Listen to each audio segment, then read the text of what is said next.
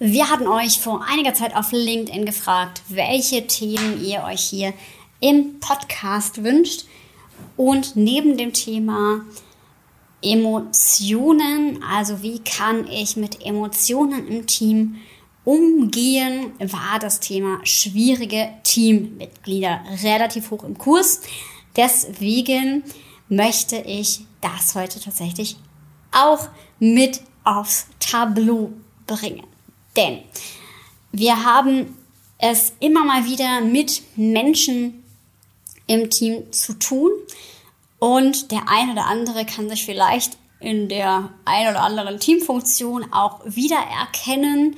Und deswegen möchte ich eine Art Reihe jetzt in diesem Podcast starten, wo es darum geht, Teamrollen darzustellen, die Schwierigkeiten im Team auslösen können.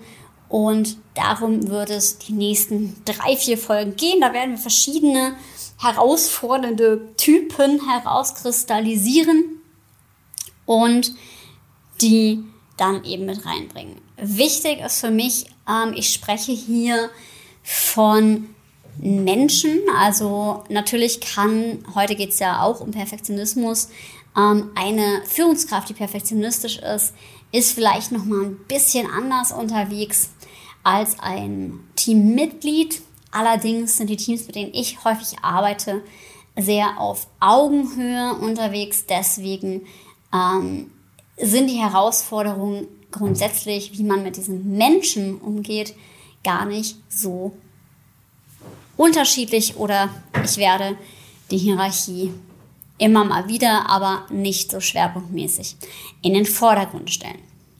Deswegen freue ich mich auf die heutige Folge. In der heutigen Folge geht es um die schwierigen Menschen im Team, den Perfektionisten, die Mimose und den Nörgler. Wir alle kennen sie, ja, und ich bitte euch auch das Ganze hier mit einem leichten Augenzwinkern zu sehen, weil man erwischt sich vielleicht selber dann dabei, dass man doch der Perfektionist ist oder der Nörgler oder wie auch immer. Ähm, und nehmt das für euch mit, wie wenn ihr selbst in dieser Situation seid oder wie ihr auch miteinander ähm, in der einen oder anderen Ausprägung besser umgehen könnt. Ja, viel Spaß bei dieser Folge und los geht's. Go Wild, der Podcast, den du brauchst, um dein Team Spirit auf Durchstarterkurs zu bringen. Ich bin Alexandra Schollmeier, Kommunikationswissenschaftlerin und Design Thinking Coach und ich freue mich, dass du eingeschaltet hast, um mit mir gemeinsam dein Teampotenzial zu entfesseln. Also lass uns nicht länger warten, los geht's. Ja, der Umgang mit schwierigen Menschen. Wie schon gesagt, heute geht's um den Perfektionisten, die Mimose und den Nörgler. Mit einer Prise Humor nimm dich da auch selbst mal ein bisschen auf die Schippe und wir schauen mal, wie kann man mit denen denn gut im Team umgehen? Was ist bei den Charakteren zu beachten? Und wenn du dich selbst dabei ertappst, wie kannst du auch selbst dir helfen, weniger anstrengend für deine Mitmenschen in bestimmten Eigenschaften zu sein. Und wir starten mit dem Perfektionisten Vorhang auf für diese Persönlichkeit. Der Perfektionist, wir kennen ihn alle, sein typischer Spruch, ich will mindestens 150 Prozent oder ich will der oder die Beste sein. Was diesen Menschen auszeichnet, ist, er will alles zu mindestens 100% machen. Ja, und jetzt könnte man ja sagen, Perfektionismus, das ist ja eigentlich das, das hat man früher immer gesagt, in Vorstellungsgesprächen ganz gerne, ja, als eine Schwäche genannt, weil das ja eigentlich ganz positiv ist, wenn man perfektionistisch ist. Ähm, mittlerweile raten Bewerbungstrainer davon sogar eher wieder ab, weil Perfektionismus eben auch heißen kann, dass ich mich im Detail verliere, dass ich sehr pedantisch bin und dass ich vielleicht doch ganz schön viel Stress in meinem Team auslöse, wenn ich immer so einen ultra hohen Anspruch habe. Und ja, jetzt kann man sich darüber streiten, weil mit Sicherheit ist der Perfektionist jemand, der für gute Leistungen steht. Also wenn wir ihn jetzt so vor uns sehen, ja, das ist jemand, der immer alles zu 100% macht, gute Qualität abliefert, der das Geilste ähm, rausholen will und der auch mit Feuereifer bei der Sache ist. Also der Lust hat, gute Arbeit zu leisten. Ja, manchmal stellen wir uns vor, der ist so richtig im Brassel, baut er sich auch ganz gerne mal sein eigenes Hamsterrad. Ja, auch das muss man na, mal so in Klammern setzen, aber er ist echt ein Zugpferd. Ja, also wenn man die Rakete im Team zünden will, ist der Perfektionist eine Rolle, die dafür sorgt, dass wir die nötige Qualität haben. Es gibt Situationen, da verzweifelt der Perfektionist vor allem bei Teammitgliedern, die nicht so perfektionistisch sind. Da hat er überhaupt gar kein Verständnis für. Menschen, die einfach ja, sich nicht so hohe Ziele setzen oder nicht so eine gute Qualität aufwarten lassen, die empfindet er als lieblos und innerlich denkt er sich so, wie kann man sowas abgeben? Was soll das? Ja. Und sein Anspruch ist schon sehr hoch. Also er vergibt auch nicht so gerne Fehler. Also das ist eher schwierig für ihn. Also sich auch selber Fehler einzugestehen und bei anderen die durchgehen zu lassen, das ist nicht unbedingt die Stärke des Perfektionisten. Und da ist es super wichtig auch zu sehen, okay, wie können wir damit gut umgehen. Ja? Manchmal sitzt der Perfektionist auch da, ja, ich sehe den gerade so vor mir, ja, als Teammitglied, der dann auch zu Aufschieberitis neigt, weil er ähm, alles ja perfekt abliefern möchte und manchmal steht man sich eben damit auch selbst im Weg. Und anderen auf die Nerven gehen kann er auch ganz gut, ja, weil er dann oft pedantisch ist und eben da drauf sehr, sehr, sehr pocht. Ja, manche Perfektionisten kann man auch daran erkennen, dass sie ja, bei allem in ihrem Leben einen sehr, sehr hohen Anspruch haben. Also sogar das auf Familie, Partnerschaft und so weiter projizieren. Da muss man tatsächlich vorsichtig sein. Denn dieser ganze Perfektionismus kann so einen Druck machen auf einen selbst und auf andere, dass man damit extrem viel Stress erzeugt. Jetzt bringt es allerdings überhaupt nichts. Ja? Also Perfektionismus frustriert unendlich wenn man sagt, sei doch nicht so perfektionistisch. ja, äh, fahr mal deine Ansprüche ein bisschen runter. Das funktioniert nicht. Ähm, wird immer noch in ganz, ganz vielen Trainings, äh, wo es um Perfektionismus geht, gesagt,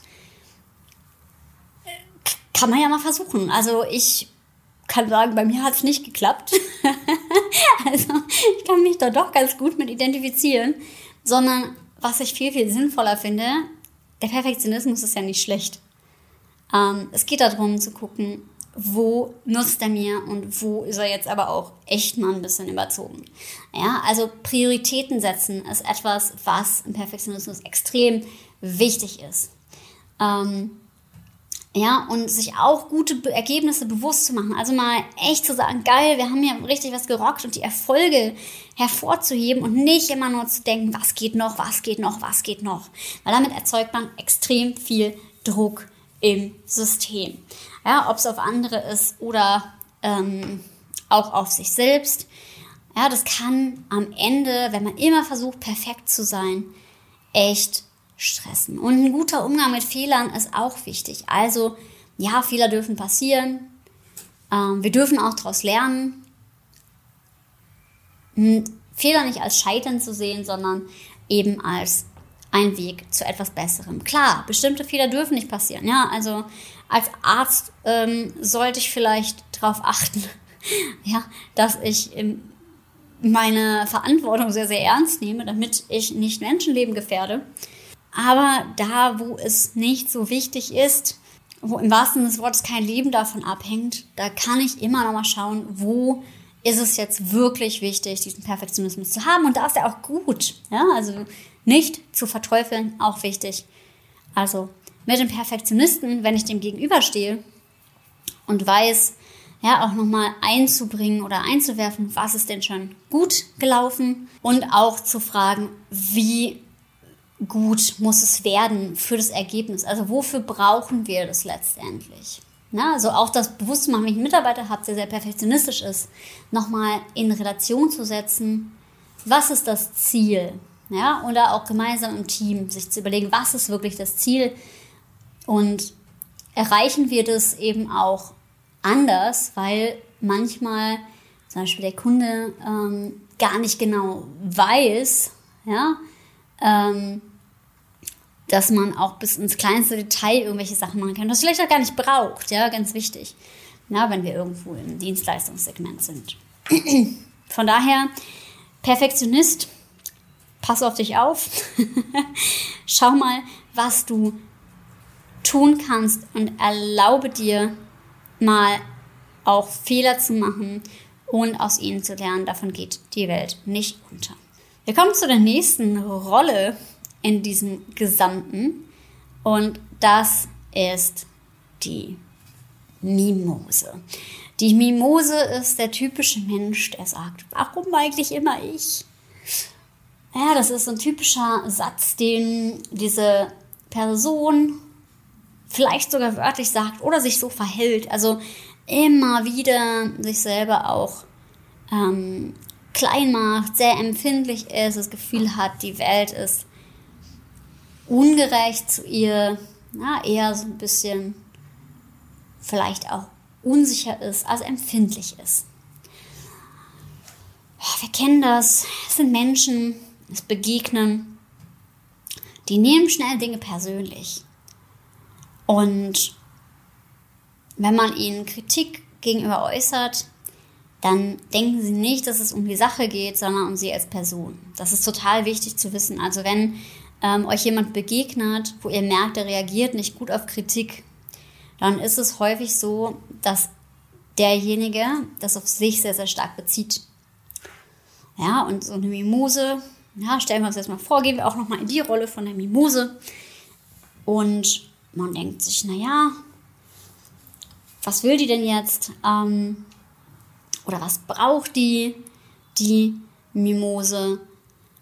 Ja, das ist vor allem Zuneigung, Lob, Anerkennung. Dann fühle ich mich richtig wohl. Aber vielleicht ist sie auch manchmal kombiniert sogar mit dem Perfektionisten. Aber wenn ich mich schon anstrenge, ja, und äh, vielleicht mich nicht so gut fühle, dann fällt es mir total schwer, dann ähm, Kritik nicht persönlich zu nehmen. Also was mir dann begegnet, sehe ich dann als einen persönlichen Angriff und damit schade ich mir dann selbst. Das ist ein bisschen ähnlich, die Rolle kommt dann später nochmal wie das Drama-Lama, das nehme ich immer ganz gerne mit in Teams. Das ist ein Wesen, ja, das gibt es auch als Teamrolle, also jemand, der gern ins Drama geht. Aber bei der Mimose ist es halt wirklich dieses sich schnell persönlich angegriffen fühlen. Ja, nu, was ist das denn für eine Stärke, die derjenige auch haben kann? Ähm, in vielen Stellen ähm, ist damit eine hohe soziale Kompetenz und eine Sensibilität verbunden. Also derjenige ähm, oder auch, dass jemand sich engagiert, also ein Engagement. Also jemand ist identifiziert und gibt sich halt Mühe ähm, und ähm, ja, möchte es so gut wie, wie es geht allen recht machen und hat eben auch eine hohe Sensibilität für Dinge. Ja, und deswegen ist er auch funktional ähm, als Teammitglied an vielen Stellen.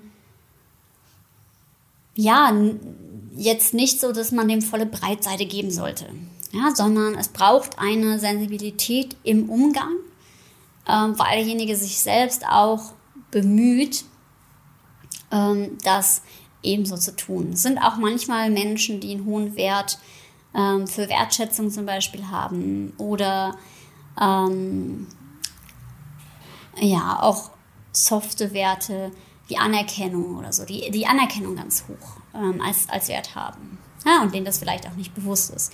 Und klar, wenn ich sehr, sehr stark nach Anerkennung strebe ähm, und ich bekomme dann Dämpfer, dann tut es erstmal ein bisschen weh. Ähm, wichtig ist, was man damit machen kann für sich selber, wenn man merkt, ich, ich bekomme Feedback und verhalte mich ein bisschen wie eine Mimose, aber auch wenn äh, ich Mimosen um mich herum habe, dass man dem anderen und sich selber bewusst macht, dass ein negatives Feedback sich um das Verhalten dreht und nicht um die Person. Ja, ich habe das früher selber auch gehabt, wenn ich negatives Feedback bekommen habe zu Workshops oder nicht mal negatives Feedback, sondern das ist ja auch so ein Mimosending. Das muss ja nicht mal negatives Feedback sein, sondern einfach nur eine Ergänzung. Dann konnte ich das ganz am Anfang ähm, nicht filtern, so richtig. Ja, und dann ähm, war das erstmal ganz schön viel und habe ich auch gedacht, hm, war das jetzt nicht gut und so weiter. Ja, und mittlerweile habe ich sozusagen das Bild aus der Trainerausbildung, so ein Feedback-Hasen, der wurde mir da äh, beigebracht. Ähm, das hatte ich ja schon vorher, aber so dieses Bild davon, okay, der hat zwei große Ohren, ja, und was von dem Feedback behalte ich jetzt? Was setze ich um? Was finde ich gut? Das halte ich, das gebe ich weiter. Und was eben nicht. Ähm, ja, und das ist auch völlig in Ordnung. Also, weil man stellt fest, ich habe mittlerweile zum Beispiel bei den Trainings so viele Trainings gegeben, das hilft dann unglaublich und setzt auch eine Relation. Ähm, dass es lustig ist, weil wenn man es dann anders macht, dann beschweren sich wieder die anderen Persönlichkeiten. Also wenn man es zu strukturiert macht, beschweren sich die einen, dass es zu wenig Gesprächsraum gibt. Wenn man ähm, zu viel Gesprächsraum gibt, beschweren sich die anderen, dass sie lieber mehr Front-Input bekommen hätten und so weiter und so fort. Also na, dieses, man kann es nicht immer jedem recht machen. Und das ist auch ganz wichtig, wenn du merkst, du bist sensibel, äh, finde deine eigene innere Mitte, ja, und gehe dann damit um. Und wenn du jemanden hast, ähm, dem Feedback halt schwerfällt, mach ihm einfach bewusst, dass es um ihn geht und nicht ähm, um die Person, mach die, die Lernchancen bewusst, lobe auch da, ähm, wo du es gut findest. Also setz es auch in Redaktion und gebe sowieso ja grundsätzlich nicht immer nur volle Breitseite negatives Feedback, ja, sondern schau, was, ähm, was auch gut ist und was ist eben noch zu optimieren. Genau, und sich auch immer zu fragen, ähm, ist es nur eine momentane Situation, die derjenige so hat. Also ist er nun gerade zeitbeseitet oder ist er das immer? Ja, also vielleicht ist er auch durch eine eigene private Situation so. Und sich selber, wenn man empfindlich ist, aber auch dem anderen auch seine Stärken bewusst zu machen. Ja? Und ähm, das ist halt viel, viel leichter, wenn man. Und ich bin auch nicht der Freund davon, dass immer, ja, wenn man Feedback gibt, immer was Positives noch vorweggeben zu müssen. Wenn manches einfach Kacke war, dann war es einfach nicht gut. Ja, es darf, dann darf man aber auch mal an einer anderen Stelle nur Positives platzieren. Ja, und ähm, wir hören ja sowieso, ich glaube, fünfmal mehr ähm, reagieren wir auf negatives Feedback als auf positives. Und deswegen auch total wichtig, das so zu verstehen. Also, liebe Mimose, gräm dich nicht und fühl dich auch nicht angegriffen. Du hast es in der Hand, du kannst etwas von dir und mit dir selbst verändern. Ähm, Sehe deine Sensibilität als Geschenk und mach was Gutes draus. und umgekehrt, wenn du jemanden kennst, der so reagiert, versuch ein bisschen Verständnis aufzubringen und aus dieser Brille auf die Situation zu handeln.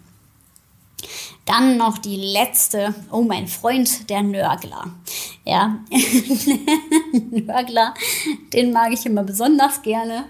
Ähm, und das ist jemand, der typischerweise sagt, das wird nicht funktionieren oder das wird so nicht funktionieren. Das haben wir schon immer so gemacht.